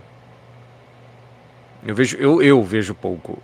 É, é, existem tratativas, não estou dizendo que não hajam, mas é, é, de cortar o coração ver o que, que algumas pessoas passaram na vida. E às vezes a gente quer lidar com isso com, com descendência, dó, e a gente tem que lidar com isso com redenção. Uhum. Entendeu? Porque Cristo também redime essas experiências. Né? Uma experiência não redime a outra. Ah, uma pessoa redime outra. Né? Como, Cristo Jesus redime o pecador. Acho que foi o Rodrigo que falou, né, que embora o passado ele é, não possa ser levado, deixar, nós não podemos deixar levar o passado em consideração. Eu gosto de dizer que é, o passado ele é importante, mas não determinante. Nós não somos exclusivamente produto da nossa história. Nós, crentes, nós somos é, produto, para continuar com a mesma palavra, de alguém, da obra de alguém. Então, nós podemos ter um passado devastador. Ele pode ter nos machucado, ferido e até destruído quem somos. Isso é algo marcante e importantíssimo, mas não determina quem eu sou. Porque ainda que nós tenhamos sido destruídos, nós podemos ser renovados ou, melhor, redimidos em Cristo. Amém. A Reverendo Vladilov vai trabalhar esses aspectos muito bem no personalidade centrada. No personalidade centrada, ele vai abordar aspectos da nossa imagem e semelhança, considerando os percalços. Uhum. E eu. Então Eu a gente que- não. O percalço ele não define, mas a gente considera. Sim. E a gente não pode desconsiderar. No personalidade e no coração e sexualidade.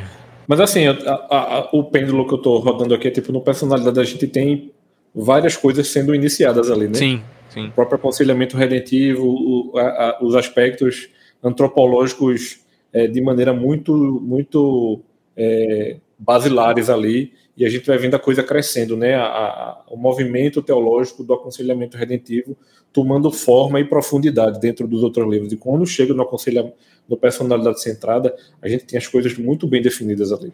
Uhum, uhum. Bom, bem colocado. É, in- interrompemos alguém ou estamos prontos para a última cláusula? Podemos prosseguir.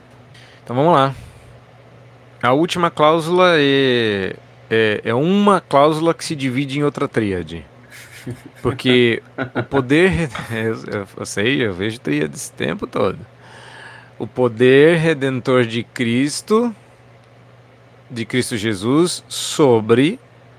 Aqui eu não sei se eu compreendi tudo, estou aberto aí à, à crítica, mas a ideia era reunir tudo em três, né? Então é o poder redentor de Cristo sobre nós, pessoas, nossos problemas e a realidade criada. Porque não, não é só. Veja, vamos lá. Primeiro, aconselhamento bíblico não é uma culpa da escola, não é uma culpa de ninguém que promove, mas a maioria das pessoas enxerga qualquer proposta cristã como resolver problemas do jeito cristão. Então eu tentei tirar um pouco. Tem, tem como resolver? Claro, claro que Jesus vai redimir a gente dos nossos problemas. Mas veja lá, Deus vai redimir o mundo inteiro. Então há uma, uma realidade criada que aguarda ansiosamente pela sua redenção, que vai começar quando ela vira a sua imagem e semelhança de Deus sendo redimido. Não começa cono- conosco, tudo começa conosco. Mas a partir do momento que você é redimido, por consequência, seus problemas acabaram. E quando isso acontecer, a realidade criada está sendo, ou às vésperas, você não sendo redimida per si. Não no melhor estilo pós-milenista, de que basta redimir a pessoa, que todos os seus problemas acabam, sua família vai ser uma bênção, sua igreja vai ser perfeita e a gente vai ganhar o bairro, o estado. Não, calma, segura. Não é isso que a gente está falando, porque isso né, é triunfalista demais, não é real. A gente aguarda uma redenção cósmica no retorno glorioso de Cristo. Então, isso aqui é a gente está levando isso em consideração, que é o poder redentor de Cristo sobre todas as coisas. Nós, nossos problemas e a realidade criada. Não sei se se me fiz claro. Pelo visto não, vocês ficaram quietos. Não, eu, eu entendi que é, é a redenção aplicada é, à pessoa, é, às circunstâncias e aplicado a todo o resto. Então, eu, eu, se eu entendi certo, é um movimento que parte do indivíduo, que abrange as suas relações mais próximas e o problema específico, talvez, e amplia-se para tudo que o circunda. É, então, porque assim, nós não começamos tratando os problemas, nós tratamos a pessoa. Uhum. Então, é natural que exista esse movimento do indivíduo para o que ele está lidando e para com a realidade que ele está envolvido. Isso. E é assim mesmo. É, é essa redenção aplicada a partir é, da pessoa.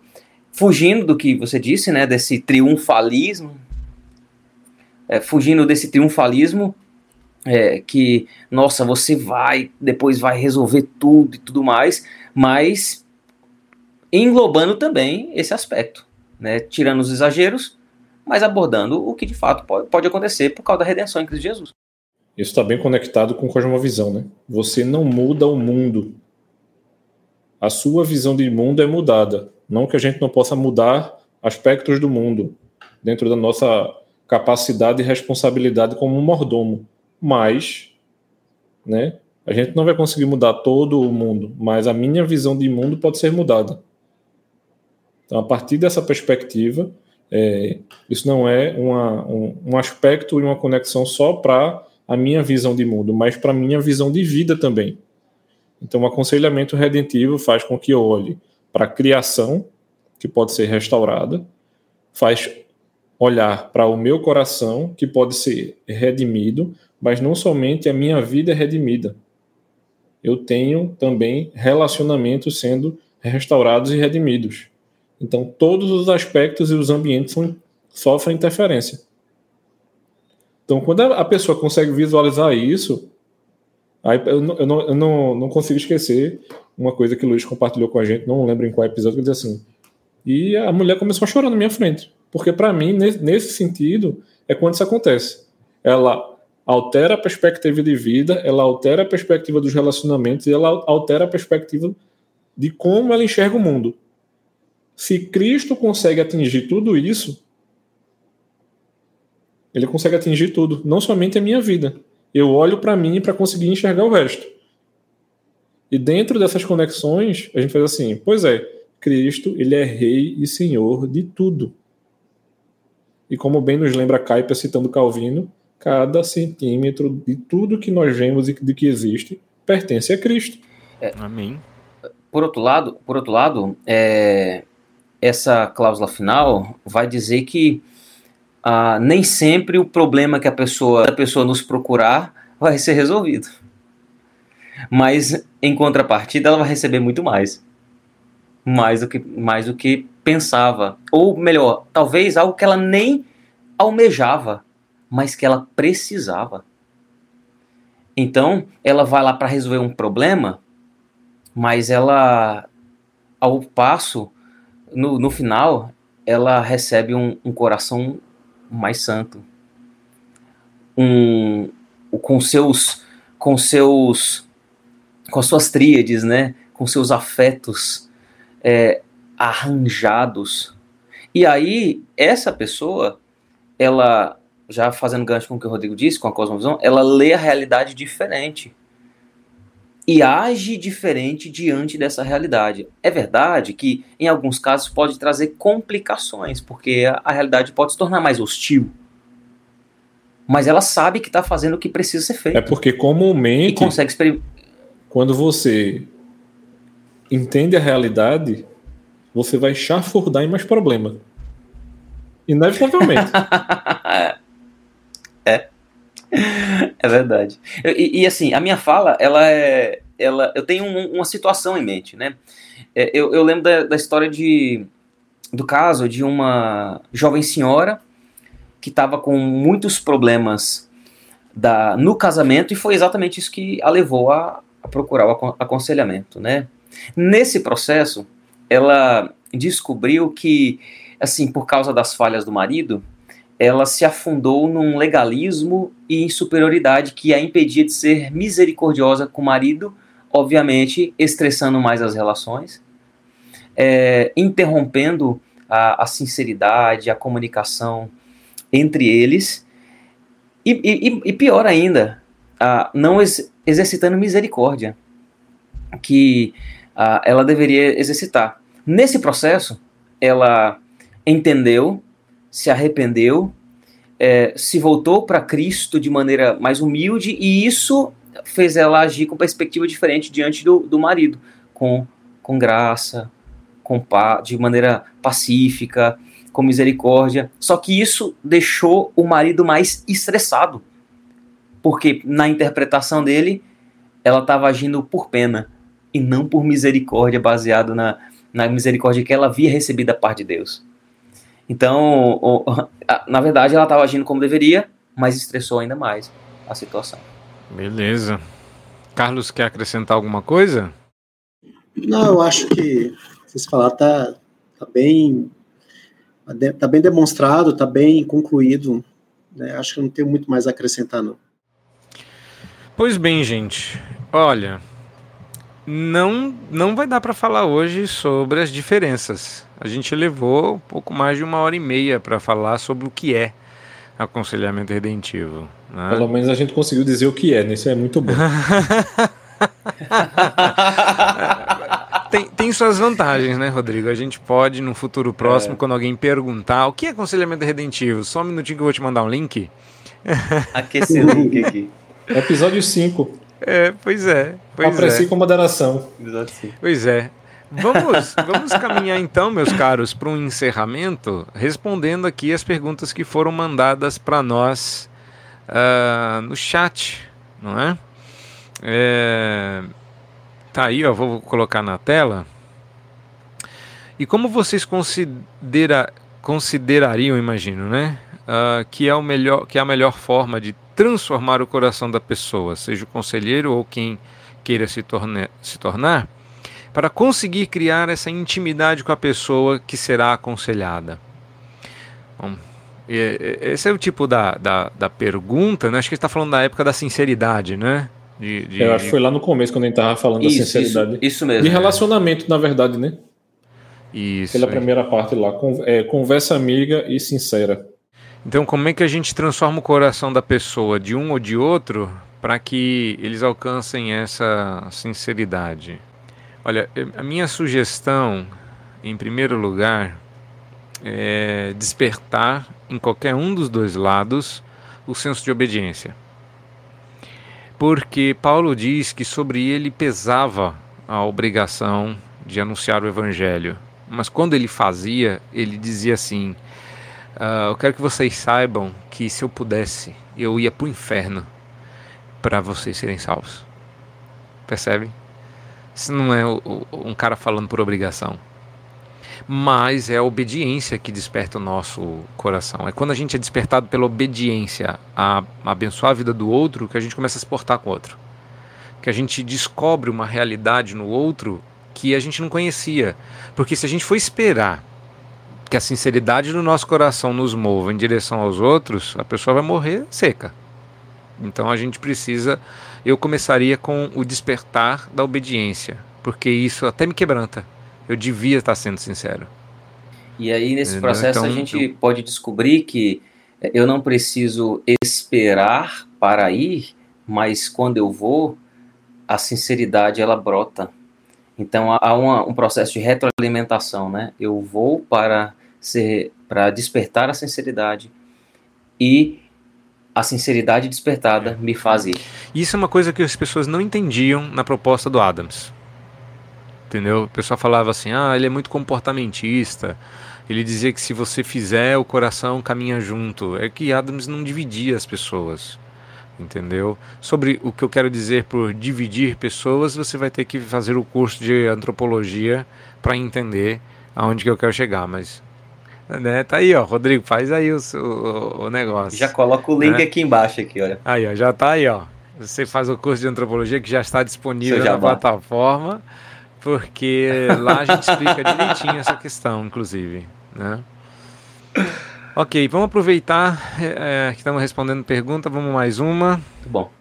Será por essa realidade tão ímpar brasileira que a, que a criatividade é tão importante para o AR? Olha, não sei o que vocês acham, mas eu acho que não é por causa disso. Eu acho que é porque o, o Vadislau, sendo um brasileiro e a teologia dele sendo propícia para isso, né? Teologia reformada e todo o diálogo que ele faz com as tradições reformadas, é porque eu acho que a criatividade tem que ser importante para o aconselhamento em geral. E não é.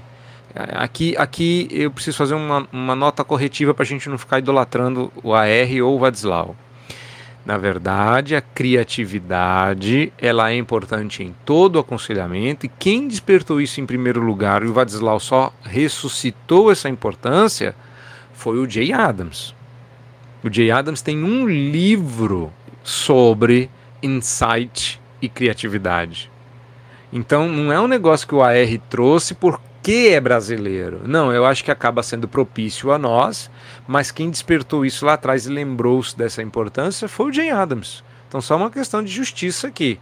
Até porque a gente ainda não tem um livro no Brasil sobre criatividade no aconselhamento. Isso para mim está muito conectado também com pregação.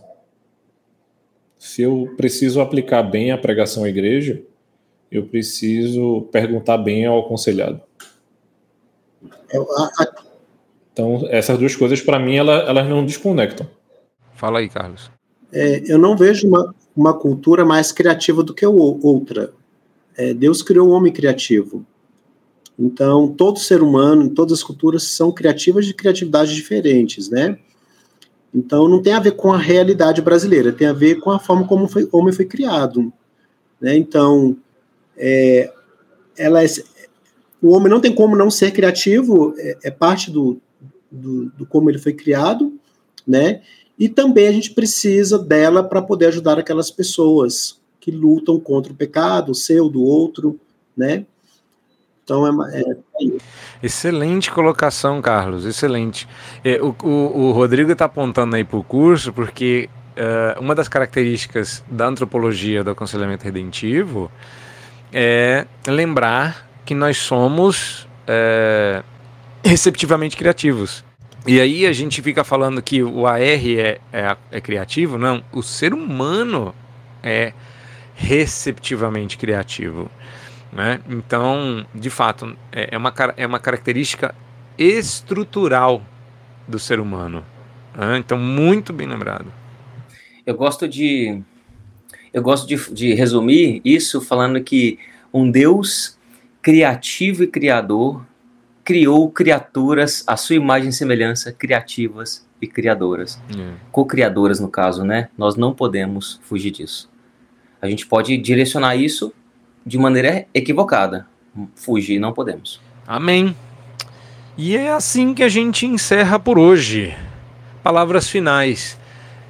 Eu espero que vocês tenham não só gostado da conversa, que foi muito boa e dinâmica, mas que tenha ajudado a ficar um pouco mais claro e agora você saiba dizer, com as suas palavras, o que é aconselhamento redentivo. Muito obrigado aos meus colegas de bancada, irmãos em Cristo e companheiros na luta do aconselhamento pelas participações tão valiosas. E é isso. Fiquem com Deus e que uh, essa, esse, mais esse episódio tenha contribuído no seu crescimento nessa área tão bendita que é o aconselhamento redentivo. Pessoal, um abraço a todos. Foi uma grande alegria estar com os companheiros aqui novamente conversando sobre algo tão importante. Que Deus os abençoe. Não, a gente não pode esquecer que tanto a definição quanto a metodologia, toda a parte, digamos, teórica do aconselhamento redentivo está sendo ainda construída, né? Então, talvez mais para frente a gente tenha outras nuances, outras ideias, outras ênfases que a gente hoje não está dando aqui, tá bom? Então, não digam, é, a gente corre o risco de ser acusado de ser contra, de contrariedade, né? Mas não é contrariedade, é o aperfeiçoamento. Que Deus os abençoe. Um grande abraço. Eu queria incentivar é, os nossos ouvintes a fazerem um curso de antropologia no aconselhamento do aconselhamento redentivo, porque ah, muito do que nós falamos aqui está sustentado por algo que é exposto de maneira clara e até mais profunda naquele curso. E é um privilégio podermos é, falar de, de uma definição que está em aperfeiçoamento, como disse o Carlos, mas vocês podem ter muito mais nos cursos que serão gravados e disponibilizados lá na plataforma. Incentivo fortemente. Além disso, eu quero gerar uma expectativa aí no seu coração para você imaginar, né? O curso foi gravado, já está sendo montado e a gente convida você a ficar ligado no nosso site, nas nossas redes sociais. A gente deve avisar que o curso de afeições do coração já está todo gravado e está sendo tudo montado da mesma maneira que a gente fez com, com todo o cuidado o curso de antropologia. Né? Rapaz! Né? e ainda digo mais, vou dar spoiler aqui. Está melhor do que quando eu vi. Rapaz! Conseguiram melhorar o curso. Rapaz! Então, assim, é uma alegria para a gente poder dizer isso, porque a gente tem tido um trabalho muito grande, mas a, a gente sabe que é enriquecedor poder abençoar a igreja brasileira e os nossos irmãos de língua brasileira. Então, fica aí o convite tanto para o curso de antropologia bíblica que você pode encontrar no nosso site, quanto o curso de afeições do coração que a gente vai estar lançando em breve. Então, meu irmão e minha irmã, Deus abençoe e até o nosso próximo episódio. Valeu, fiquem com Deus. Tchau, tchau.